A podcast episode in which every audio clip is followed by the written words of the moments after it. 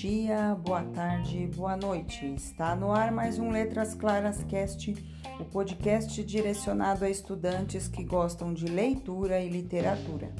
No programa anterior, estávamos falando sobre a Ilíada e Odisseia, e hoje nós vamos continuar. A Ilíada é o mais antigo poema grego entre os que sobreviveram foi escrito por Homero por volta do século 8 a.C. e descreve acontecimentos do último ano da Guerra de Troia, que durou cerca de 10 anos. Inicia-se a guerra devido ao rapto de Helena de Esparta por Paris, herdeiro do trono troiano, em busca da filha de seu irmão Menelau. Agamenon chefia o exército de heróis gregos, dentre eles o orgulhoso guerreiro Aquiles. A história cobre 54 dias e a ação ocorre em, maior, em sua maior parte em campo grego, mas também dentro dos muros de Troia e nas áreas próximas. Uma disputa ocorre entre Agamenon e Aquiles, o mais forte dos jovens heróis gregos. Aquiles reclama por maior recompensa devido aos seus serviços aos gregos Agamenon, por sua vez, acha que Aquiles não demonstra respeito bastante à sua posição como comandante do exército. O conflito faz Aquiles abandonar a guerra e, sem seu auxílio, os gregos são expulsos pelas forças troianas lideradas por Heitor, irmão de Paris e filho do rei Priamo. Pátraclo, o mais próximo amigo de Aquiles, vai lutar no exército para ajudar os gregos, mas é morto por Heitor. Aquiles retorna à guerra em busca de vingança e concretiza seu intento fora de Troia. Heitor é morto e seu funeral finaliza o poema. A Odisseia. A Odisseia é formada por 24 capítulos e tem lugar em um período de 10 anos no século 12 a.C.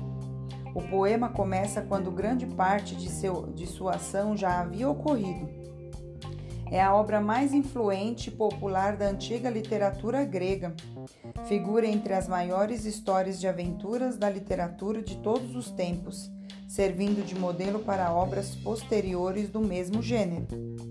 A Odisseia foi composta pelo poeta grego Homero e tem como personagem principal Ulisses, rei, rei de Itaca. A obra descreve as aventuras de Ulisses ao tentar regressar à sua terra natal depois da vitória da Grécia na Guerra de Troia.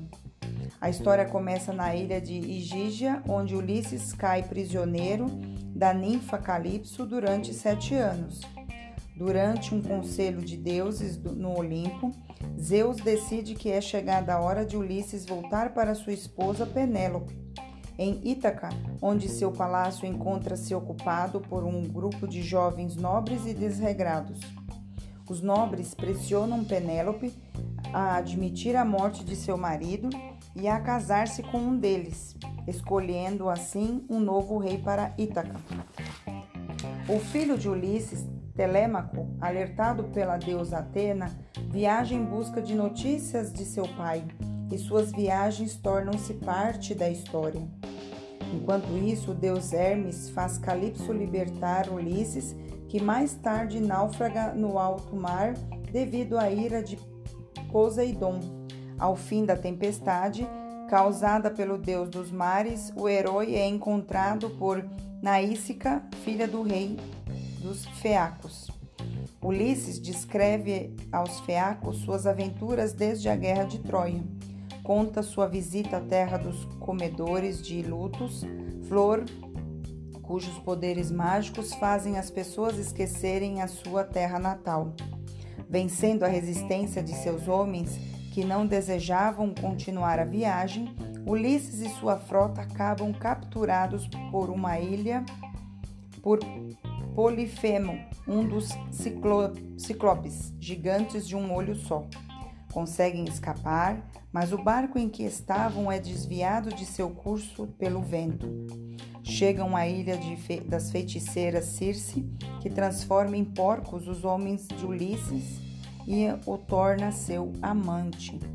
Advertido de que para regressar a seu país precisava descer aos infernos para consultar a profeta Tirísias, ele fez o que lhe é aconselhado.